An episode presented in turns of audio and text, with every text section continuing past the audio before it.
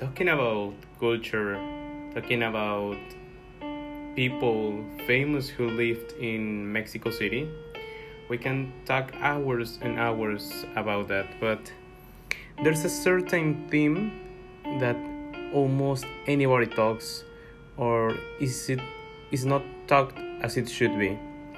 Uh, for example, I'm going to tell you today some stories from Mexico City that you didn't know.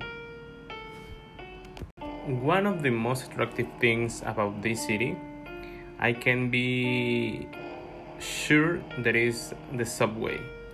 Uh, if you hear about Mexico City, you you you will immediately think about the subway. And what does the subway has to do with what I'm going to tell you about? Well, there's a history that tells that there's a vampire living in the line number 7 from the subway from Mexico. Uh, the legend called him El Vampiro de la Barranca del Muerto. Mexico City subway is a relatively young means of transport. It begins operations on September 4th in 1969, and five decades of life have been enough to start cultivating its own urban legends and myths. Is it said that once a man fell asleep after midnight and that he did not wake up until he saw the convoy he was in has stopped giving service. Uh, this means this young man uh, was like he was getting back from work he was pretty tired he fell asleep in the convoy and then he realized that the convoy was out of service already. It was parked in the in the like very inside the the subway. And everything was dark and he started knocking the convoy door. If someone is to to see if someone is working close and could make him help him get out. Uh, the man started to become nervous but at the at the end of that situation he decided to spend the night there. And in the morning he could leave and he could take a bath and he could get uh, get back home. Uh, what this guy didn't expect is that he started started hearing noises in the convoy. Uh, he used his phone to to turn out the flashlight and started like trying to see what was doing that noises. Um, then the history tells he saw like a, a punk, a, a humble, like getting attacked by something like it was like a humanoid person it was like an animal like eating from his neck like trying to attack him.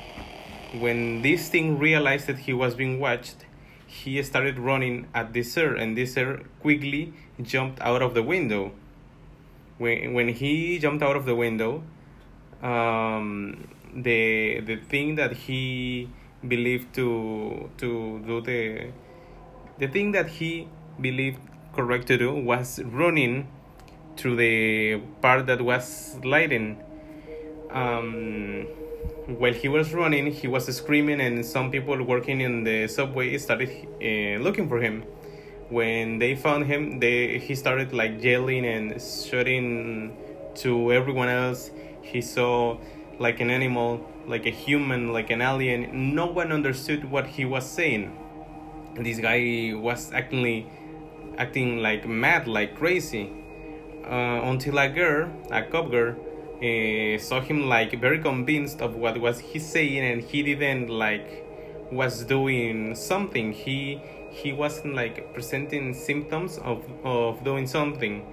Um, then this cop girl decided to to investigate, and she she dived on the on the subway like on the trials he, he she started like diving in and then she she she tried to get in on the on the convoy she the the men claimed to see this thing. Um, she she used her flashlight, and then she saw her. She saw like this humanoid thing trying to run away because he was already saw by one man and he couldn't he couldn't kill him then all the histories started to become like alive. Everyone was it was like a huge like a huge rumor. And then a lot of people started to be interested of the team and they started to try to research on on those in in that subway. They started to research on that subway to to find out if this thing was real and many people has lost there many people has lost there and they never found their bodies. They're like just disappear from existence and no one has found their bodies. And it's like a thing that's had happened like five times already. The curious thing is when people go in without cameras those are the people who lost. But if there's people with cameras they don't lost. It's just like a very strange coincidence and many people wants to know the truth about this because uh, Mexico City has lots and lots of lots and rumors and histories and legends. And I could be like an hour talking about them but that could be the next time. Thank you so much for hearing